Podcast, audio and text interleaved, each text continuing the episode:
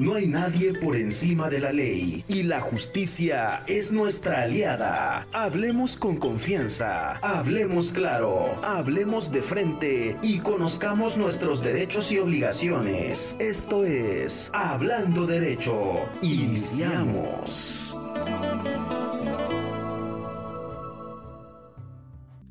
Muy buenos días, tengan todos ustedes. Como cada ocho días estamos aquí hablando derecho con el Consejo Estatal de Abogados. Recuerden ustedes que esta es una agrupación de abogados, verá que dentro de los estatutos se establece la capacitación, la participación con la sociedad que en materia jurídica, en temas relevantes al quehacer jurídico de las autoridades y de la propia agrupación. Hoy tenemos un tema, un tema considero importante, del cual vamos a platicar en vísperas de la conmemoración del día 8 de marzo, Día de la Mujer. Es un tema, es un poco muy sensible, un tema muy, muy delicado, ¿verdad? Muy delicado para la sociedad y para las propias autoridades que están inmersas en la Procuración de Justicia. Y hoy tenemos una ponente eh, experta en la materia, una abogada maestra en Derecho eh, que conoce el tema, es litigante, desde luego, ha sido funcionaria pública en su, en su trabajo jurídico, ¿verdad? Y, conoce el tema, repito, es litigante y pues está inmersa en el, en el conocimiento, maestra. Ah, tiene asuntos que este, me, me, ha tocado escucharla, este, batallar esa aguerrida en el ámbito jurídico. Y bueno, qué mejor que traer ponentes que lleguen a, que conozcan la materia, que conozcan del tema y tratar de llevarles a ustedes un poco de nuestra, experiencia, de los conocimientos y bueno, del Consejo Estatal de Abogados, coadyuvar con la sociedad, coadyuvar con la, con la sociedad, que ese es uno de los temas, maestra, de la organización, de llevarle temas de, de importancia a la sociedad, que sepan qué hacer, que sepan a dónde acudir, que sepan qué hacer en estos casos, ¿no? Estos delitos son son muy lamentables, son muy lastimosos, pero cuando suceden, nos suceden esas cosas, nos bloqueamos, no sabemos qué hacer. La verdad es que este, nos perdemos, ¿no? Como dicen por ahí, hay un bloqueo total. Y bueno, este, esa es la intención del Consejo, de llevarle conocimientos a la sociedad, que sepa qué hacer la sociedad, en esos casos a dónde acudir y bueno, cómo, cómo, cómo tratar estos asuntos. Y bueno, pues tenemos, te repito, a la maestra Elizabeth Lázaro Torres, que nos va, nos va a hablar sobre el tema feminicidio, el delito de feminicidio en el estado de Morelos. Le pediría al doctor Oscar Samario nos dé la hoja de vida de la, de la maestra la, Elizabeth. ¿Quién es la maestra Elizabeth Lázaro Torres? ¿Qué ha hecho? Y bueno, pues adelante, doctor Samario. Sí, con mucho gusto. Bienvenida, maestra. Muchas gracias. La maestra Lázaro Torres es abogada eh, litigante desde 1994, ha incursionado en diversas responsabilidades, tanto federales como locales en el propio Estado, es pionera en, eh, en su formación como integrante eh, en aquel entonces de parte de la Procuraduría General de la República, después la Procuraduría del Estado, y por supuesto es una experta en el tema, en el tema que hoy nos ocupa respecto de de los feminicidios en el estado de Morelos. Deseamos escuchar todo el bagaje de conocimientos, maestra. Bienvenida nuevamente y adelante con su participación. Bueno, pues muy buenos días a todos. Eh, muchas gracias por la invitación, doctor Samario, maestro Popoca. Eh, definitivamente, antes de comenzar, voy a hacer un preámbulo. Efectivamente, tengo actualmente 29 años litigando, conociendo lo que es la materia penal o el derecho penal. Eh, estuve precisamente como subdelegada en el año 2012 en la Procuraduría, en la delegación de la Procuraduría General de, de la República aquí en el estado de Morelos. Estuve también del 2014, 2013 al 2015 como subprocuradora de la Fiscalía Regional Sur Poniente, eh, perteneciente a la Procuraduría en ese entonces General de Justicia del Estado de Morelos. fui pionera como agente del Ministerio Público en materia de adolescentes o la Fiscalía de Adolescentes en el sistema acusatorio adversarial. Y bueno, hemos incursionado en diversas cuestiones en materias de secuestro, de extorsión, de homicidios y ahora de feminicidios. Este, bueno, antes de empezar, este, yo quisiera y quiero más bien manifestar a todos los radioescuchas, eh, a las personas que nos están viendo, que primero es importante entender qué es el delito de feminicidio. Mucha gente lo escuchamos en la televisión, en la radio, pero no sabemos en sí el concepto en palabras claras y sencillas de qué se trata el delito de feminicidio. En este caso, el delito de feminicidio es privar de la vida a una mujer por razones de género. Muchos conocedores del derecho dicen que es el asesinato de una mujer por el simple hecho de ser mujer. Otros juristas, otros conocedores del derecho dicen que es una grave violación de los derechos humanos de las mujeres que se traduce en la violencia y discriminación que hay contra las mujeres. Y realmente tenemos en este aspecto una gran gama de leyes que de cierta manera fueron emitidas, promulgadas, para tratar de erradicar la violencia, la discriminación contra la mujer. En el marco internacional, por ejemplo, tenemos, si me permiten, eh, explicar, en el marco internacional tenemos la Declaración Universal de Derechos Humanos, tenemos la Convención sobre la Eliminación de todas las formas de discriminación contra la mujer, que por sus siglas en inglés se le llama CEDAW. Tenemos también la Convención Interamericana para prevenir y sancionar y erradicar la violencia de la mujer, que también se le llama o es mejor conocida como Convención de Belén do Pará. En el marco jurídico nacional tenemos la Constitución Política de los Estados Unidos Mexicanos en su artículo primero, que es precisamente reconocer todos los derechos humanos de todas las personas y que deben ser aplicados todos esos derechos humanos que contiene nuestra Constitución y los tratados internacionales en los que México sea parte. Asimismo, en el marco jurídico nacional tenemos la Ley General de Acceso de las Mujeres a una vida libre de violencia. Tenemos la Ley General de Víctimas y sobre todo lo que ha sido un parteaguas en el delito de feminicidio para saber investigar y juzgar con perspectiva de género es la sentencia que fue emitida por la Suprema Corte de Justicia de la Nación en el año 2015 del caso Mariana Lima Buendía en el amparo en revisión 554-2013. Ahora, en el marco jurídico estatal, tenemos que principalmente el delito de feminicidio se aborda en el artículo 213 quintus del Código Penal vigente para el Estado de Morelos. Tenemos también que aquí en Morelos se ha emitido la ley de acceso de las mujeres a una vida libre de violencia para el Estado de Morelos, esto fue en el año 2007. Tenemos también, sobre todo estos muy importantes radioescuchas.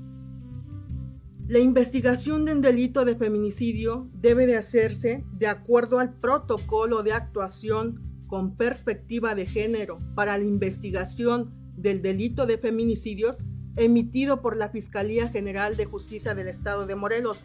Esto se hace a través de un acuerdo que es el 07 del 2020 que fue publicado en el, día, en el periódico oficial Tierra y Libertad el 20 de mayo del año 2020.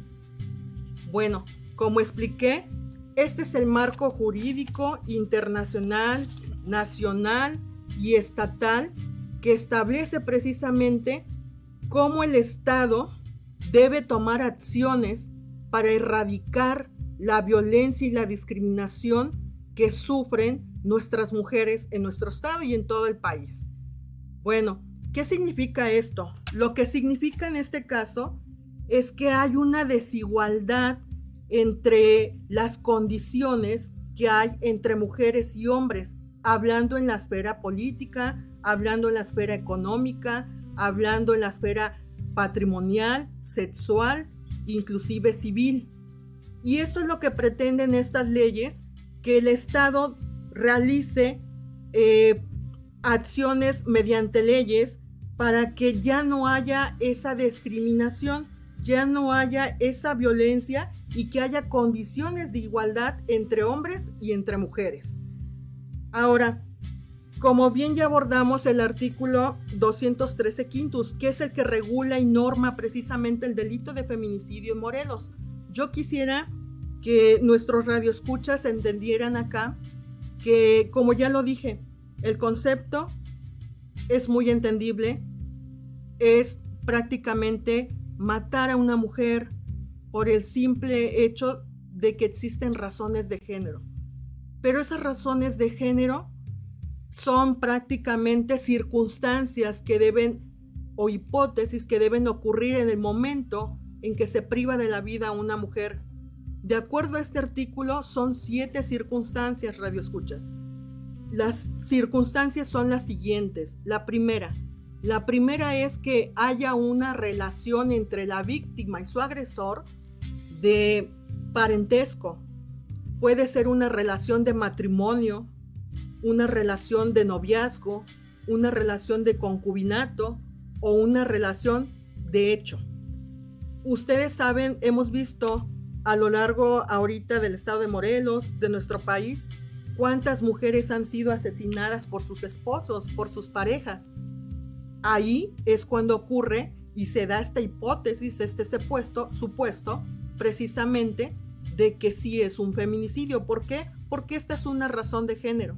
La segunda razón de género.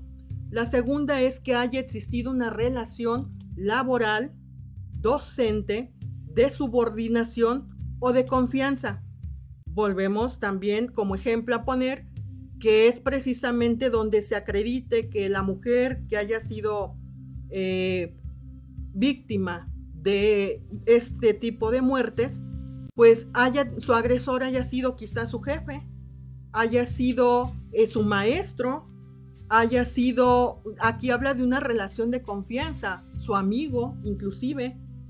Eso es lo que se va refiriendo precisamente estas razones de género porque comúnmente vemos muchas, muchos casos en la televisión, en la radio, en los periódicos, donde dicen, es que los jueces mm, resulta que llevó el Ministerio Público un caso a un juez y por feminicidio y dice no hubo razones de género, lo dejaron, reclasificaron el delito a un homicidio simple, a un homicidio calificado. Es precisamente esta la función del Ministerio Público, acreditar esas razones de género.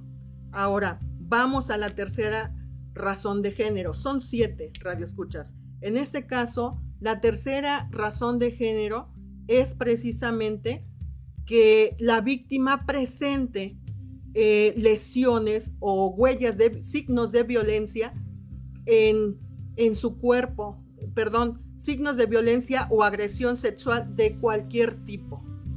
Pues esto también es muy común ver muchas veces como hay mujeres que han sido mutiladas en sus genitales, perdón, han sido este, golpeadas en partes, no sé, erógenas como pueden ser los pechos. Son situaciones que nos llevan a ver precisamente que fueron agresiones de tipo sexual.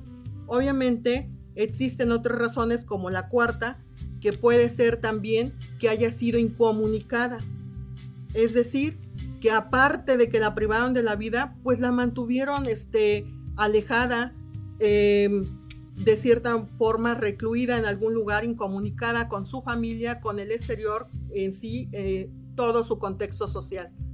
Ahora, la quinta razón es también que la víctima presente lesiones difamantes, degradantes o mutilaciones en su cuerpo. Esto, pues como ya lo hemos explicado, muchas de esas mujeres pues son agresivamente golpeadas. Muchas veces son mutiladas en partes de su cuerpo. Creo que en ese aspecto es muy comprensible esta razón de género a qué se refiere con las lesiones. En este caso, las lesiones difamantes son aquellas que son sobre todo en zonas eh, de cierta manera genitales y que son expuestas y que causan indignación. Cuando nosotros vemos en la televisión cómo mataron a una mujer y desde el momento en que vemos cómo la mutilaron, cómo la golpearon, nos quedamos pensando qué tipo de persona, qué tipo, generalmente lo hemos visto, son hombres los que causan este tipo de muertes y nos quedamos pensando cómo es posible que un hombre cause semejantes daños al cuerpo de una mujer sobre todo. Y bueno, también otra de las de las razones de género que marca este artículo es que la víctima antes de haber perdido la vida, de haber que la hayan matado en este caso, haya tenido antecedentes de acoso, de amenazas. ¿Cómo podemos tener eso eh, acreditado? Pues que haya denunciado previamente que era acosada por su jefe, presentó quizá alguna denuncia, eh, que haya ido a denunciar este, que su marido la golpeó. Todo eso es un cúmulo de pruebas que vienen a acreditar precisamente las razones de género.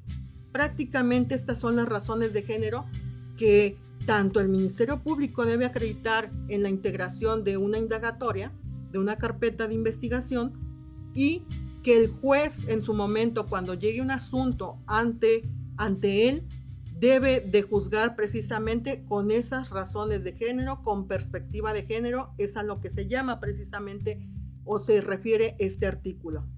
Ahora bien, Quisiera también, y lo digo por experiencia propia, porque escuchamos tantas veces todo mundo de feminicidio, cuestiones de género, perspectiva de género, razones de género. ¿Qué significa esto? Eh, quisiera yo que le quedara muy claro a nuestra audiencia cuáles son las razones de género. Si bien ya las enumeramos, pero ¿qué significa aparte de eso? Pues las razones de género significa precisamente que en los delitos de feminicidio son las desigualdades o condiciones de desigualdad que existen entre hombres y mujeres que generan discriminación y violencia y que se refleja precisamente en la forma en cómo se asesina a una mujer. ¿Y cómo se refleja esto? Pues precisamente por la violencia ejercida en sus cuerpos, ya lo explicamos, el tipo de lesiones, de mutilaciones, de dónde son exhibidos sus cuerpos, dónde son arrojados. Precisamente otra de las razones de género, y me faltó precisamente, perdón, audiencia, es precisamente la razón de género de dónde son arrojados o exhibidos en un lugar público los cuerpos de estas, de estas mujeres. Y precisamente esas son las razones de género y se visibiliza precisamente por el abuso y la discriminación que el agresor hace porque decide la forma y decide cómo y cuándo va a terminar con la vida de esta mujer. Se materializa precisamente por los actos tan extremadamente violentos que plasman en los cuerpos de sus víctimas. Después antes y durante la privación de la vida. Estas razones de género precisamente se observa el control, el dominio que tienen sobre la mujer los agresores. En específico, estas, esto es lo que podemos decir como razones de género. Ahora, yo sí quisiera puntualizar también para que quedara mejor entendido, precisamente que la investigación del feminicidio, como ya lo mencioné, debe ser acorde al protocolo de actuación para la con perspectiva de género para la investigación del delito de feminicidio. Pero también mencioné hace rato la sentencia de Mariana Lima Buendía, que fue emitida por la Suprema Corte de Justicia de la Nación. Y es precisamente esa sentencia donde también da ciertos lineamientos de cómo debe investigarse un feminicidio por parte de las autoridades, pero sobre todo por la autoridad persecutoria del delito, que es el Ministerio Público. que depende de una fiscalía, no solo del estado de Morelos, sino de, todos los estados. Todos los estados tienen una Fiscalía General de Justicia y el Ministerio Público debe de actuar en base a esos protocolos. Ese protocolo, cada estado tiene su protocolo. Aquí en el estado lo tenemos, que es el que acabo de anunciar, y precisamente debe de hacer esa investigación en tres formas. ¿Cómo? La primera, con debida diligencia. La segunda, con enfoque diferencial. Y la tercera, con perspectiva de género. Voy a explicar cuál es la debida diligencia. La debida diligencia es que el Ministerio Público debe realizar la investigación en un plazo considerable, en un plazo razonable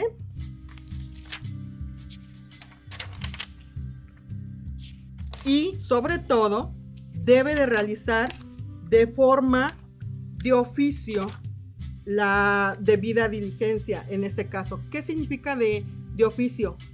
Que una vez ustedes han visto que aparece un cuerpo, por ejemplo, tirado en alguna carretera, eh, en algún domicilio, y de forma inmediata las autoridades tienen que iniciar una investigación. No es necesario que la familia vaya interponga la denuncia, sino tiene la obligación, tiene el deber legal el Estado de iniciar inmediatamente esa investigación. Pero bueno, la debida diligencia no nada más comprende eso, tiene principios. Y los principios son los siguientes, que es la oficiosidad, precisamente lo que acabo de mencionar, que debe de iniciar esa investigación como deber jurídico propio. Él tiene otro principio, que es la oportunidad, la forma inmediata, oportuna y pronta de intervenir en la investigación para evitar precisamente que se pierdan, se destruyan evidencias. Ustedes han visto, ahorita hemos visto muchos asuntos en el estado de Morelos donde han venido a dejar cuerpos. Bueno, la autoridad debe de acudir inmediatamente y en este caso, el primer respondiente casi siempre es el policía municipal, el policía estatal, debe de acordonar, debe de preservar el lugar, debe de evitar que haya contaminación del lugar, que lleguen gentes ajenas y se lleven las bolsas, como ocurrió en un asunto aquí que fue muy conocido en Cuernavaca, que es una persona llegó y se llevó la bolsa de la persona que habían ultimado o había perecido en ese evento y este, deben de evitar que se destruya esa evidencia porque es vital para la investigación. Debe inmediatamente la autoridad de ver si hay testigos, quizá presenciales de hechos que vieron quizá cómo mataron a esa mujer, este, o testigos que nos puedan llevar a la posible identificación del presunto responsable, del agresor. A eso se llama precisamente oportunidad. Ahora, el otro principio es la competencia, que es precisamente que debe ser este, estos asuntos investigados por gente técnica, especializada, profesional, tanto en este caso los operadores del sistema, eh, las personas que, que van, acuden a ese tipo de eventos a, investigar este tipo de delitos de feminicidios, pues sabemos que son el Ministerio Público, la Policía Investigadora, eh, sabemos que es el médico legista, sabemos que hay peritos que pueden ser de química, peritos de criminalística, todos ellos deben de tener una profesionalidad, una capacidad técnica, conocimiento en el tema. A eso se debe precisamente este principio de competencia. Perdón, ah, doctora, ¿usted cree que está la, autoridad que está capacitada para llevar a cabo esa, esas diligencias? Porque hemos visto, hemos visto, y usted acaba de mencionar un ejemplo de lo que pasó, ¿no? La persona que, que falleció, que mataron, que se roban el bolso. Y, y, la autoridad que hizo, o sea, vimos las imágenes todos, todos la vimos, yo la vi. Y vimos que la autoridad tenía acordonado, no dejaba pasar y un sujeto entra muy tranquilamente y este y bueno y después vemos los los videos ¿ah? cómo toma la bolsa cuando estaba yendo de policías. ¿Qué pasó ahí? ¿Qué, ¿Qué sucede? Ahí es donde se da la desconfianza de la sociedad con la autoridad. ¿sí? Ahí es donde la sociedad este, desconfía de la autoridad. Porque tal parece, tal parece lo que piensa la sociedad, ¿eh? lo que piensa la, la gente, que tal parece que están involucrados, ¿no? que hay intereses, no tanto por el apoderamiento del objeto indebido, sino distraer las investigaciones. ¿Qué pasa ahí? Usted que, que, que ha tenido asuntos de esa naturaleza, ¿cómo puede opinar? ¿Qué puede decir? ¿Hay capacidad? ¿Falta preparación? Eh, pues definitivamente, de acuerdo a mi experiencia, maestro, efectivamente falta mucha capacitación, falta mucho conocimiento precisamente de los primeros respondientes para acudir al lugar del hecho del hallazgo, donde se encuentra en este caso el cuerpo a veces de las víctimas. Eh, creo yo que les falta capacitación sobre todo en los protocolos. Hay un protocolo nacional de primer respondiente. Sí. Ese protocolo nacional yo creo que hay desconocimiento por parte de todas las policías, porque no podemos acusar nada más solo a una. A, a, ese lugar, de acuerdo a las imágenes que vimos, acudieron pues tanto policías del municipio como estatales, inclusive la policía de investigación criminal. Entonces aquí lo que vemos es precisamente que falta conocimiento y capacitación. Y eso es lo que genera precisamente también, no nada más desconfianza, genera impunidad. Impunidad porque en el momento en que llegan los, los asuntos en juzgado, cuando se logra identificar a presunto responsable, pues es precisamente que todas esas evidencias pudieron haber servido para tener un caso más sólido, para tener unas pruebas más consolidadas, más contundentes contra esa persona. Sin embargo, eso es lo que genera. Y es precisamente es lo que estos protocolos pretenden precisamente que no ocurra esas situaciones, pero desafortunadamente no solamente a mi criterio y de acuerdo a mi experiencia, maestro, no solamente los policías les falta capacitación, sino también a los ministerios públicos, a los peritos inclusive. Les falta muchísima capacitación porque eso es lo que genera una puerta giratoria en los juzgados, una, una impunidad que es lo que a veces como sociedad nos quedamos viendo. ¿Por qué salió? Pues muchas veces salió porque tenemos una investigación deficiente y la investigación comienza desde el momento en que llega el primer respondiente. Claro, si lo vemos, el, mire, el estado de Morelos vivió unos este, momentos difíciles, ustedes recordarán, un tema muy importante el año pasado. Este, y usted comentaba los cuerpos que tiran. Tal parece que el Estado, tal parece que el Estado se está convirtiendo, eh, perdón por la palabra, este, pero eso es en tiradero. Hace ocho días, como el 15 14 de febrero, tiraron, vinieron a dejar a una mujer a la laguna de Zempoala. Pero el año pasado, en Tepoztlán dejaron a una persona. Ese asunto fue, causó este, polémica y todavía sigue la, la, la, cuestión. Este, y el Estado está siendo objeto de ese tipo de actos. Pero no nada más aquí, y lo que, nos es, que le escuchamos por medio de, los, de la radio, de noticias, sino en la zona sur también vienen a tirar cuerpos. Yo no sé si sea por cuestiones de, económicas que algunos protestan y nos enteramos, pero ¿cuántos cuerpos no han encontrado? Que no pasa nada, ¿no? El Estado este, actúa porque tiene que levantar los cuerpos, desde luego, pero no se, se, se desconoce las situaciones, cómo se diga. Pero ¿qué está haciendo el Estado al respecto?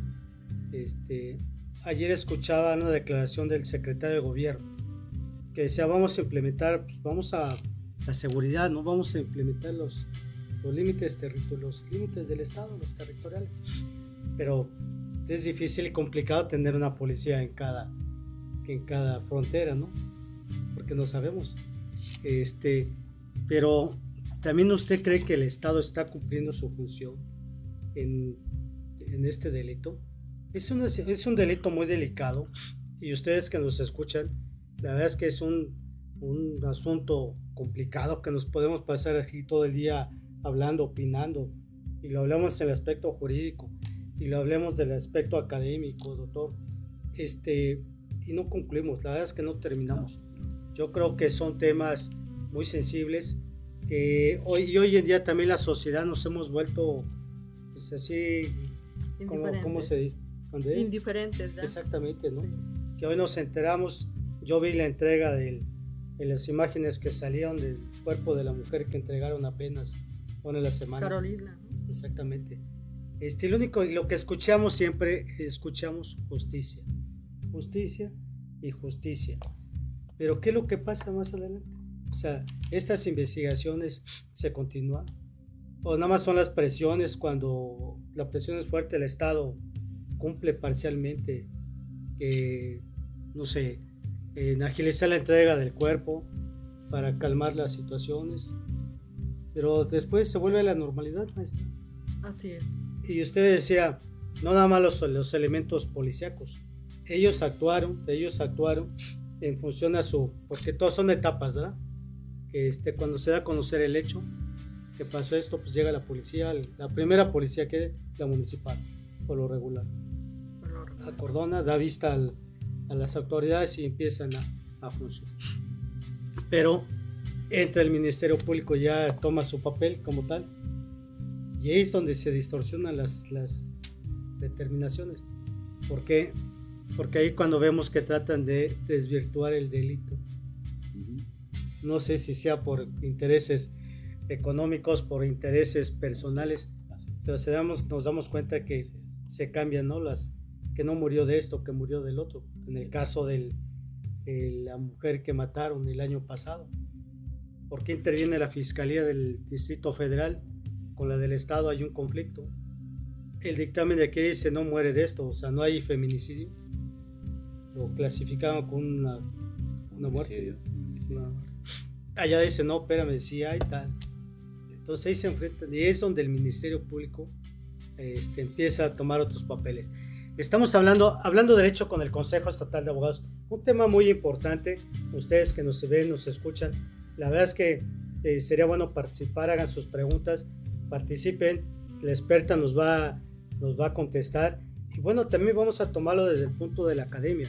El doctor Oscar Samario, que es académico de la Universidad del Estado de Morelos en la Facultad de Derecho, también tema, tiene tema académico sobre la academia sobre este, sobre este tema. Vamos a una pausa, regresamos y regresando tocamos el punto ahora del tema sobre la academia en el delito de feminicidio. ¿Qué pasa en la academia? ¿Qué está haciendo la academia? ¿Hay investigaciones? ¿Qué sugieren? ¿Qué, qué, qué tenemos que hacer? Recordemos que no nada más es el Estado los que tenemos, tiene que actuar, sino toda la sociedad en conjunto. Los litigantes, los abogados, la academia, la academia también que propone, que sugiere. Lo vamos a ver el regreso. Vamos a una pausa, 5 3 minutos y regresamos con ustedes. Preparen sus preguntas. Tienes derecho a informarte y nosotros estamos para ayudarte. Vamos a una pausa y regresamos. Hablando derecho.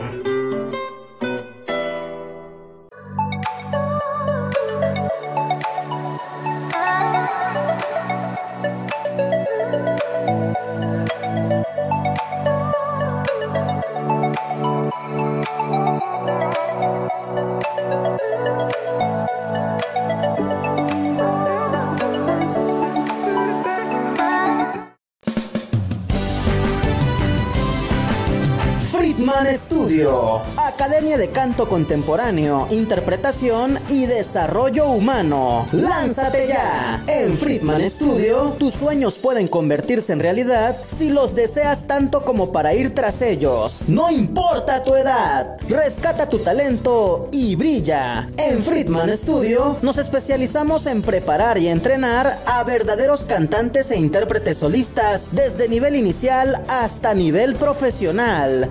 Impartimos clases de lunes a sábado en sesiones personalizadas o abiertas, en modo presencial o en línea, completamente en vivo. Friedman Studio apoya tu talento. Nuestros precios se adaptan a tu bolsillo de acuerdo a la modalidad y número de clases mensuales que tú elijas. Agenda tu clase muestra sin costo y conócenos. Nuestra metodología, entrenamiento y técnica vocal interpretativa se enfoca y adapta a todos los niveles y géneros musicales. Nuestras sesiones de clases son impartidas y supervisadas en atención personal por nuestro coach vocal interpretativo, entrenador transformacional y sensei David Friedman Giteras. Contáctanos al teléfono 777-310-2362 o al WhatsApp 777-142-8275. Búscanos en línea como Friedman Studio o visítanos en nuestras redes sociales. En Friedman Studio, y entrena como lo hacen las grandes estrellas. Vence tus miedos y fortalece tu seguridad. Tú, también, puedes brillar. Ven a Friedman Studio. Crea tu propia historia, rescata tus sueños y haz que tu talento brille hoy.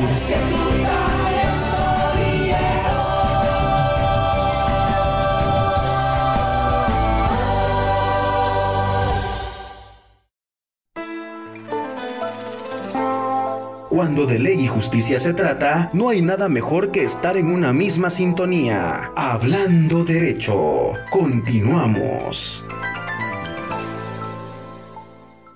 Bien, estamos de regreso con ustedes. Recuerden que este tema este, se platicó en vísperas, en vísperas del 8 eh, de marzo, Día Internacional de la Mujer. Tema relacionado con el próximo eh, evento que existe interna, forma internacional, Día de la Mujer.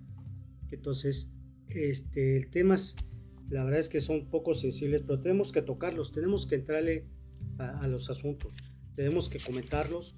Y bueno, vamos a entrar al área académica, academia, doctor Oscar Samario. ¿Qué nos puede decir relacionado a ese tema?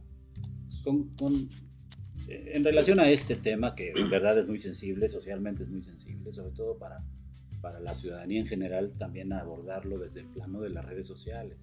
Están muy inmersas en esto, de inmediato en cuanto alguien se reporta desaparecido, está en redes sociales presente los datos este, más eh, eh, representativos de la persona, sobre todo en relaciones de damas, de mujeres. Eh, hoy por hoy hay una revista que de manera digital nos, nos ofrece algunas eh, opiniones, puntos de vista de académicas, como es el caso de la revista Nexos, que esta semana presenta un artículo que es un acercamiento a la violencia digital, que también es, está inmerso en, leyes que están dando pie a, a, tener un mayor amparo y protección de las damas. Estas dos, en coautoría que presentan, estas dos académicas que presentan este artículo, están también inmersas en, en organizaciones civiles. Una de ellas es Leslie Jiménez Orsúa y Grecia Macías. En coautoría presentan este artículo. Eh, en el caso de la maestra Jiménez Ursúa o maestrante Jiménez Ursúa, ella está como coordinadora de proyectos de impunidad cero, esta organización civil. Eso, eso, son datos interesantes que se presentan ya directamente en la página. El artículo vale mucho la pena. También hace referencias este, a, los pormenores que ya han quedado establecidos por nuestra ponente o nuestra participante el día de hoy. Pero en el caso de impunidad cero presenta cifras interesantes en una quinta edición respecto de los últimos cinco años en relación al feminicidio. Estos hallazgos interesantes son, por ejemplo, que en eh, solamente 7 de cada 100 casos ah, de feminicidio este, son eh, esclarecidos a pesar de que la Suprema Corte de Justicia resolvió que toda muerte violenta de una mujer, de una dama, debe de ser investigada como feminicidio, solo el 27% de, los eh, hechos violentos fueron investigados como feminicidio en el 2021, en el año 2021. Durante el 2021, 7 de cada 10 homicidios intencionales fueron cometidos por armas de fuego. Ojo, también ah, existe tráfico de armas y existe toda esta serie de cosas que por supuesto se van aplicados a estos hechos violentos. ¿Cuáles son los estados con mayor índice de violencias de víctimas de, feminicidios? Pues están por cada 100.000 habitantes, está Zacatecas, Baja California, con porcentajes mayúsculos, desde el 97.6 en el caso de Zacatecas hasta Baja California con el 88, Colima con el 65% y así hasta llegar al estado de Morelos que presenta únicamente seis sentencias durante el 2022, seis sentencias por, por feminicidio. los estados con mayores tasas de víctimas de feminicidio por cada 100.000 mujeres durante el 2021 fueron Quintana Roo, Sonora, Sinaloa, Chihuahua, Morelos, aquí sí aparece Morelos en las cifras en ese sentido, y por supuesto el estado de Nuevo León. Esos son los datos que refieren estos, estos documentos, estos documentos que pueden ser consultados en la red, insisto, es Impunidad Cero, como una organización civil que está haciendo también abono a la academia, abono a la participación, que es ahí donde debemos de estar incidiendo todos, todos, no solamente los académicos, sino toda la sociedad en sí, para, para poner un alto a estos hechos de violencia que hoy por hoy este, la licenciada nos ha comentado, la maestra nos ha comentado en ese mismo orden de idea. Estamos perdiendo toda capacidad de asombro y estamos dejando pasar las cosas como hechos violentos, hechos de, de, contra las damas, contra un ser humano y nos debe de doler por tratarse de un ser humano. Eso es este, mi comentario, este maestro Popoca. Qué bueno, que hay unos comentarios aquí en, el, en la plataforma, maestra. Dice aquí, nos comenta Miguel Ángel Parra, se debe trabajar más en la prevención, más en la integración de la familia, más de valores reales. Dice aquí del estudio David, artículo de la revista Nexos, un acercamiento a la violencia digital de Leslie Jiménez y Grecia Macías. Es el que acabo de mencionar, sí, claro. Y luego dice también Miguel Ángel. Ah, ya, ya, pusieron la liga, claro, claro. Ajá, está la liga. Y dice, todo es, todo es, es causas, causa de las políticas de muerte, de la descomposición familiar. Nuevamente Miguel dice, se tiene que recuperar los valores. Efectivamente, hay mucho, hay mucho trabajo, hay mucho, mucho que hacer, tanto de la autoridad, como repito, yo creo que también de la sociedad, ¿no, doctor? ¿No, maestra? Así es. Porque no nada más es del Estado. Hoy, hoy en estos días, lo que estamos viendo, este, pues el, el, Estado, el Estado creo que está rebasado, creo, creo que está rebasado y la sociedad también debe de interactuar, debe de tener este, participación. Yo les comentaría, les comentaría que el Consejo Estatal de Abogados, que a las instancias de gobierno, doctor, inclusive a la propia universidad, le hemos manifestado nuestro, nuestro trabajo, que la participación, que queremos este, aportar algo de lo que a nosotros nos corresponde como agrupaciones, pero muchas veces la autoridad se cierra, se cierra, se cierra, no permite no abre las puertas, no abre las puertas para este, coachugar, para trabajar. Y bueno, ahí es donde este, decimos que la autoridad es la que no trabaja, ¿no? Este, llegamos a la conclusión, nosotros como agrupación de abogados, que luego decimos, bueno, pues si no le interesa al Estado, pues a nosotros, nosotros menos, ¿no? Pero créame que hemos dejado huella en reuniones que hemos tenido con la autoridad, tanto el Estado, y los tres niveles, el municipio, con la federación, y, no, no, no abre la puerta. Y no nada más a nosotros, ¿eh? sino a mucha, a mucha, mucha gente. Este, hay organizaciones de mujeres, de mujeres que este, nos han comentado que eh, le han pedido la participación al municipio y no tienen respuesta. Este, nos dicen que sí, ahí les hablamos, los canalizan al área correspondiente y nunca le hablan. Entonces yo creo que cuando dice la gente es que le falta el Estado, tiene que actuar el Estado, tiene, pues es por la misma situación, ¿no? ¿Usted qué opina ahí, más al respecto? Usted fue autoridad también en su momento. ¿Cómo, cómo, cómo vio desde el interior de la, de la autoridad? ¿Cómo lo ve? ¿Cómo lo vio? Pues realmente el tiempo que yo estuve como autoridad, sobre todo eh, en un cargo donde podía yo este, disponer y sobre todo eh, dirigir, en este caso, los trabajos de los ministerios públicos, pues yo creo que debe ser de puertas abiertas. En mi caso siempre hubo puertas abiertas, se recibió a todos, inclusive hasta familiares, inclusive de, personas que fueron acusadas o agresores, porque todos tenemos el mismo derecho. La misma constitución marca precisamente que tenemos igualdad de derechos tanto víctimas como agresores o imputados.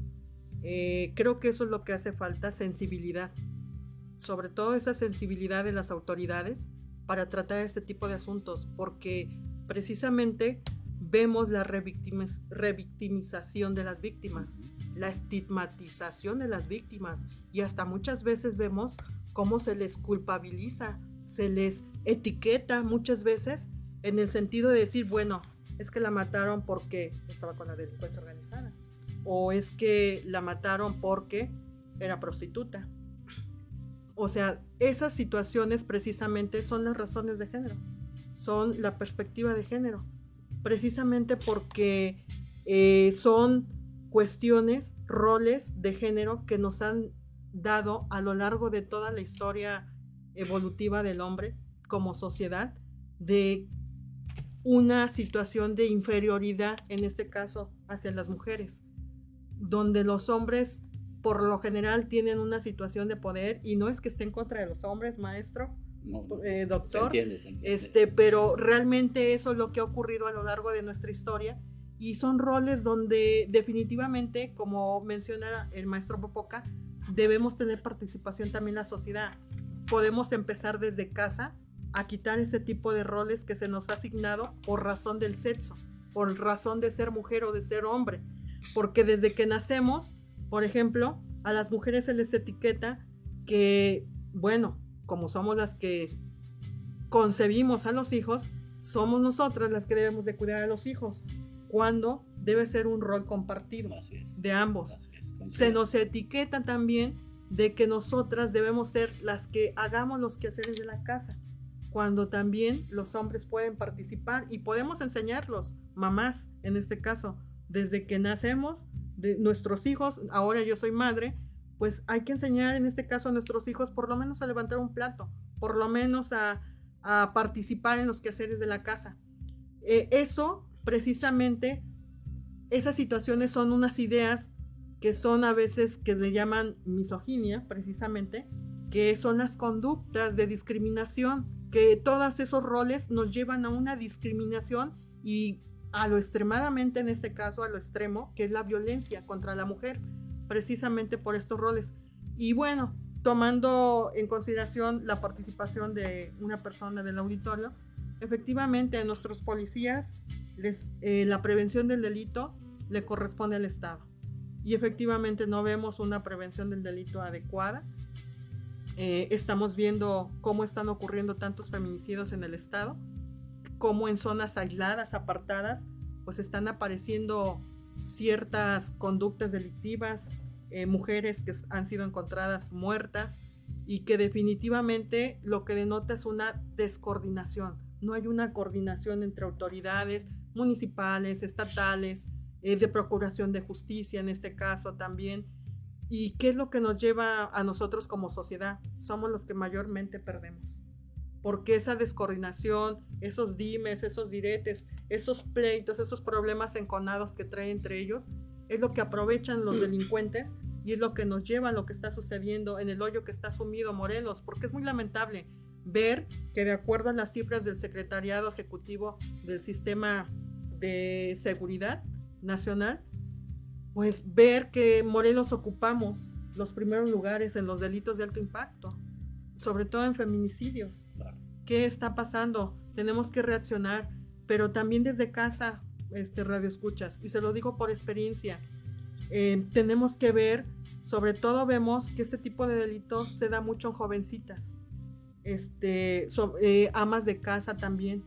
Hay que ver en este caso con quienes mm, conviven nuestras, nuestras mujeres, nuestras adolescentes, eh, ver muchas veces ¿Qué es lo que podemos hacer? Muchas veces hay ocasiones que nos llegan con dinero de más, cosas que a lo mejor no pudieran adquirir, de dónde han sacado el dinero, con qué personas conviven, em, ver si a lo mejor mi hija, bueno, yo no tengo una hija adulta todavía, ni nietos, pero en el caso de las personas o mujeres, madres que ya tienen hijas que han, eh, han estado casadas, bueno, no quedarse callada si estamos viendo que nuestra hija está sufriendo maltrato por parte de la pareja, por el novio inclusive. Este, hay que denunciar.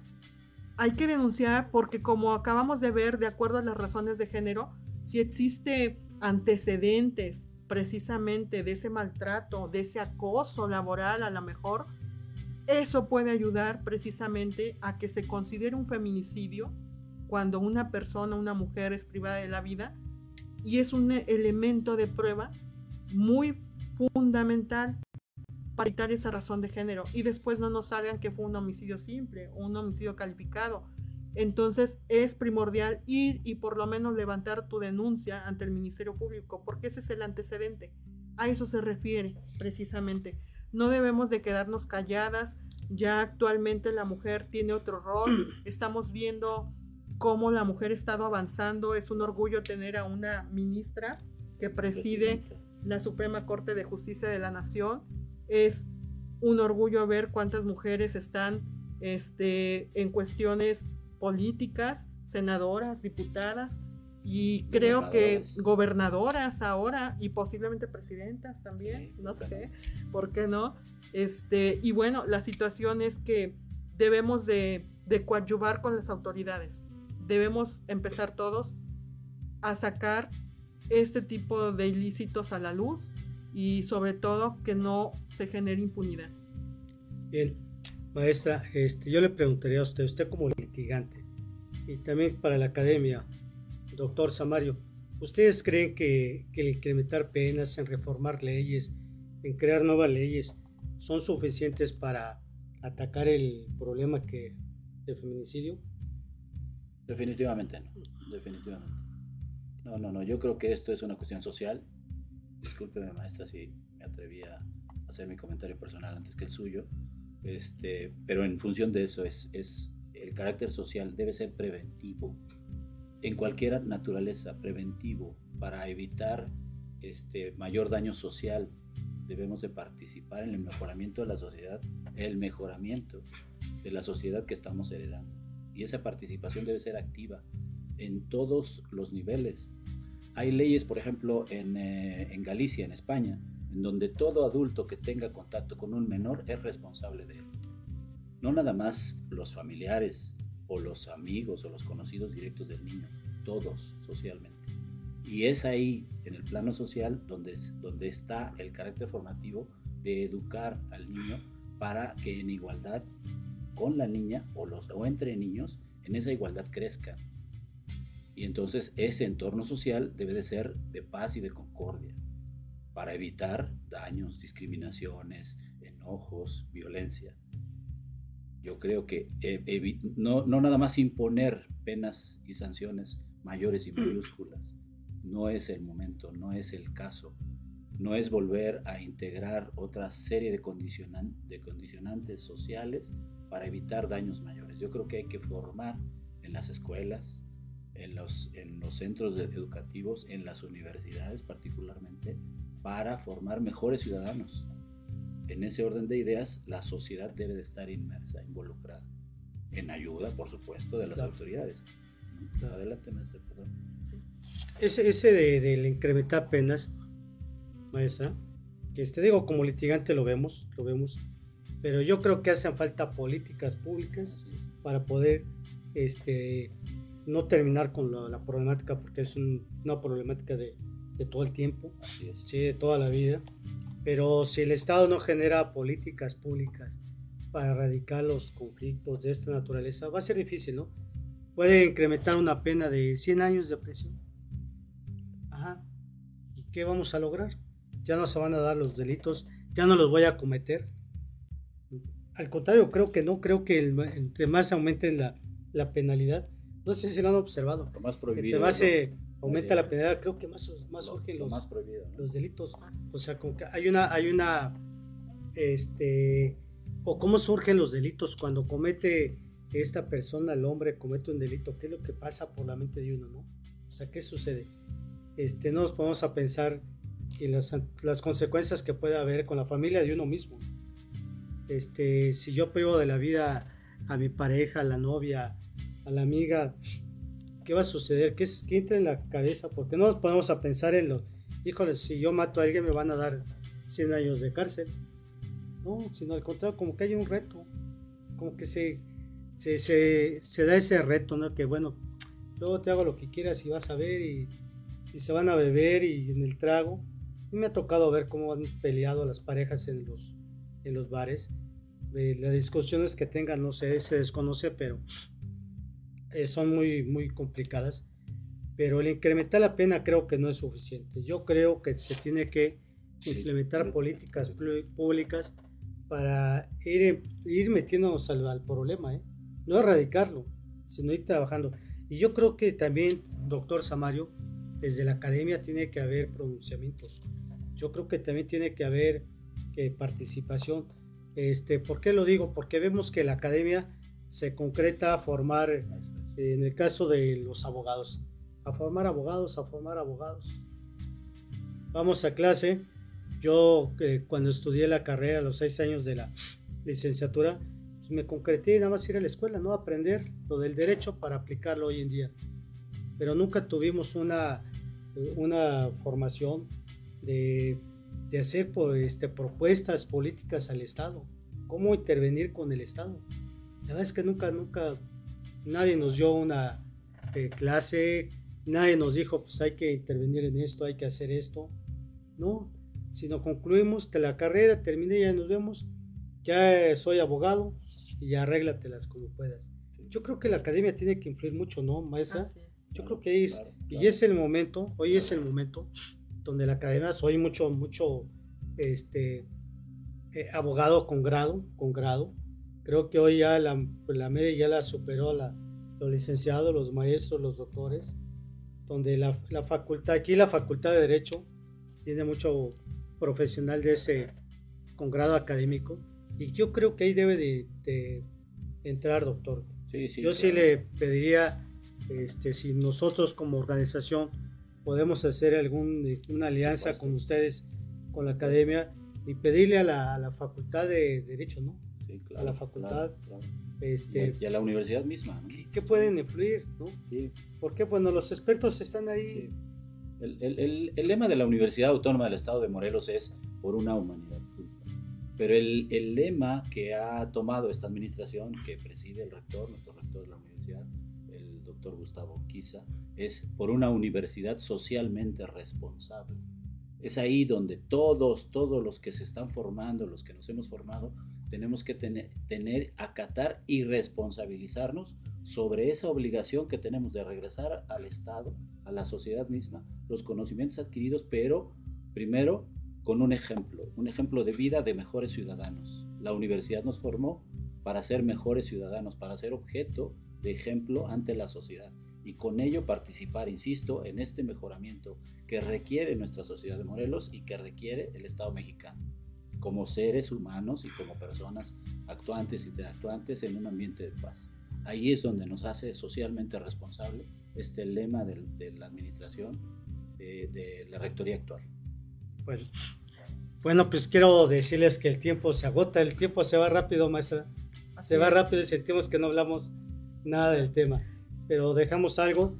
Eh, usted que nos escucha, esperemos que este tema que, que, se llevó a cabo, que la plática que nos dio la, la maestra, el doctor Samario, pues haya sido productivo. Este, uh, tomemos lo bueno, tomemos lo bueno, tratamos de ser positivos, no somos expertos en su totalidad, la maestra, doctor, no somos expertos en los temas, pero tratamos de llevar un granito, ¿no? Tratamos de colaborar con ustedes, llevar algo que nos sirva. Digo, todos tenemos amigos, familiares pues, que han pasado por esa problemática y eso es lo que tratamos de llevar. Maestra, pues ya estamos en la, se nos termina el tiempo. ¿Qué mensaje le daría usted a la sociedad? También recuerde que estamos en el marco conmemorativo del próximo 8 de marzo. ¿Qué mensaje le da a nuestros radioescuchas? Pues yo sigo insistiendo en que sobre todo el mensaje es para las mujeres, que no debemos de quedarnos calladas. No solo eh, cuando somos víctimas de violencia física, de violencia psicológica, hasta económica muchas veces, sino hay que denunciar, hay que alzar la voz. Creo que todos estos movimientos, todas estas formas en que la mujer ha avanzado se ha debido precisamente en que ya no nos hemos quedado calladas, en que ya hemos levantado la voz y que de cierta manera nuestros gobiernos, la propia sociedad ya escucha, ya está más atenta a todo lo que está pasando a nuestro alrededor. Eh, considero que debemos empezar desde nuestras casas, sobre todo a cambiar nuestra mentalidad, nuestra forma de pensar y hacer partícipes a los hombres también de todos los roles, de todas las actividades que deben de hacerse de forma conjunta, en igualdad de condiciones, como marca precisamente la ley, pero también no nada más es el mensaje a la sociedad, yo creo que también el, mensaje es a las autoridades, porque yo con mi experiencia más sobre todo laboral, me, me ha tocado mucho ver cómo es posible que cuando desaparece una mujer o cuando va a denunciar un antecedente de lesiones, ya sea por su pareja o por quien sea, pues luego no les levantan la denuncia, no la inician. Si desapareció una mujer, le dicen, no, pues espérese 48 horas. Cuando en estos tiempos considero que ya no es para que la autoridad se espere 48 horas. Sabemos todo lo que está pasando y creo que la intervención de la autoridad debe ser inmediata. Inmediatamente este, generar la investigación, inmediatamente generar, no sé, la alerta Amber, este, la ficha de identificación para circularla de una persona y desaparecida, pero sobre todo también que tengan sensibilidad, sensibilidad con las personas que atienden, que sea una de una manera rápida, pronta, precisamente porque el tipo de delito lo requiere. Y sobre todo también sobre la prevención, creo que hay formas de poder sacar esto adelante. Comentaban hace rato la participación de los estudiantes de derecho. Ellos ya tienen conocimiento, por lo menos en conceptos, y por lo menos en poder transmitir lo que es una violencia física, psicológica, una violencia de género. Creo que sería bueno la participación del Estado y creo que en la zona sur aquí del Estado y, eh, y aquí en la zona metropolitana está la carrera de Derecho, no sé si en la zona oriente, creo que no. También. Bueno, pues allá pudiera hacerse programas precisamente de ir a comunicar, a dar información, sobre todo a grupos vulnerables, indígenas, de mujeres. Y creo que eso pudiera contar hasta como un servicio social de esa participación de nuestros, nuestros alumnos, nuestros futuros abogados y creo que eso sería muy bueno, porque cuando la gente tiene conocimiento, pierde ese miedo. Claro, claro. Y doctor, finalmente la academia, ¿qué nos puede decir como, como académico que es usted? ¿Qué mensaje le da a nuestra, bueno, Sí, en, relación a, a, la celebración, a la conmemoración, perdón, conmemoración del 8 de marzo, data desde 1975, la Organización de Naciones Unidas toma este día en particular para conmemorar el Día Internacional de la Mujer Trabajadora. No confundir, es el Día Internacional de la Mujer Trabajadora que exige, exige constantemente trabajo igual, salario igual. el respeto a sus derechos eh, políticos, sociales, económicos, pero el camino no ha sido sencillo ni nada fácil para, para las damas. Permítame hacer una mención en una comedia de Aristófanes que se llama Lisístrate Lisístrates es quien disuelve el ejército. Ella convoca a las mujeres de la polis griega, de esta Grecia antigua del 411 a.C., a hacer una huelga. Los hombres si se van a pelear, si se van a la guerra, no van a volver a cohabitar con las mujeres. Es una huelga interesante vista desde muchas, mucha óptica. A partir de ese entonces y a la fecha, la mujer ha reclamado esa consideración respecto de su persona. El voto hoy por hoy de la mujer tiene el igual, igual valor que el de un varón. Y hoy por hoy estos derechos político-electorales se ven inmersos en eso. Insisto, el camino no ha sido fácil. En 1911 en, en Estados Unidos, en Nueva York, hay un incendio en donde fallecen 1.148 personas ellas inmigrantes, mujeres, todas ellas, 148 personas que no pudieron ser salvadas ni atendidas porque no existían las condiciones de llegar hacia el noveno piso donde estaban ellas. Entonces el reclamo social fue constante y reiterado hasta llegar al, al momento histórico que he hecho mención, el 8 de marzo de 1975, la Organización de Naciones Unidas establece para conmemorar el, Día Internacional de la Mujer Trabajadora, inmerso en cualquier conflicto armado, inmerso en, en la Segunda Guerra Mundial. Los hombres se fueron a pelear y las mujeres, las damas se quedaron a cargo de las fábricas, de estar atendiendo no solamente a, sus hijos y a sus familiares, sino también directamente a elaborar y estar en el trabajo, Luego entonces exigieron igualdad, respeto como personas y participación social. Y hoy por hoy conmemoremos este próximo 8 de marzo el Día Internacional de la Mujer Trabajadora.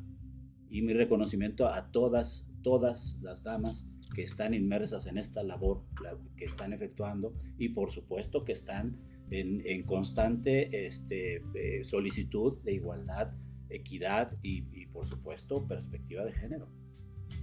Bien, gracias doctor. Bueno, pues aquí están los mensajes de nuestros ponentes, la maestra Elizabeth Lázaro Torres, el doctor Oscar Samario. Y bueno, pues la verdad es que les agradecemos su, su participación, su asistencia. Quiero decirles que este Consejo Estatal de Abogados el día jueves 9 de marzo va a fijar su postura, se va a pronunciar en relación a la conmemoración del Día, del día de la Mujer, que es el 8 de marzo. Nosotros lo haremos el día 9. Invitamos a todas las mujeres a que se acerquen con nosotros, fijemos una postura, vayamos, vamos a, vamos a, no, no es una protesta, no es una, este, un reclamo a la autoridad, sino fijemos una, una postura de lo que es el día 8 de marzo. Si los invitamos, vamos a estar a un costado del tribunal a las 9 de la mañana, iniciamos este pequeño programita que estamos elaborando Invitamos a todas las mujeres, a todas las que se han sentido agraviadas, a todas las que han sufrido algún agravio, ¿verdad? Que se, que se unan a, este, eh, eh, a esta conmemoración, ¿verdad, doctor? Así es. A esta conmemoración que llevaremos a cabo el día 9 de, 9 de marzo, 9.30 de la mañana, a un costado del Palacio de Justicia. Por su atención, la verdad es que les agradecemos su participación, a todos los que nos vieron por todos los, los canales que tiene esta plataforma, a nuestro amigo Eliseo David, a nuestra cabina que nos apoyan gentilmente para que todo salga bien. Y a todos ustedes, un abrazo. Nos vemos el próximo viernes hablando derecho con el Consejo Estatal de Abogados. Buena tarde. La balanza de la justicia por hoy se ha nivelado. No lo olvides, la ley es clara y la justicia está de tu lado. Escúchanos en nuestra próxima emisión, Hablando Derecho, por Friedman Studio Top Radio. Tu lado positivo.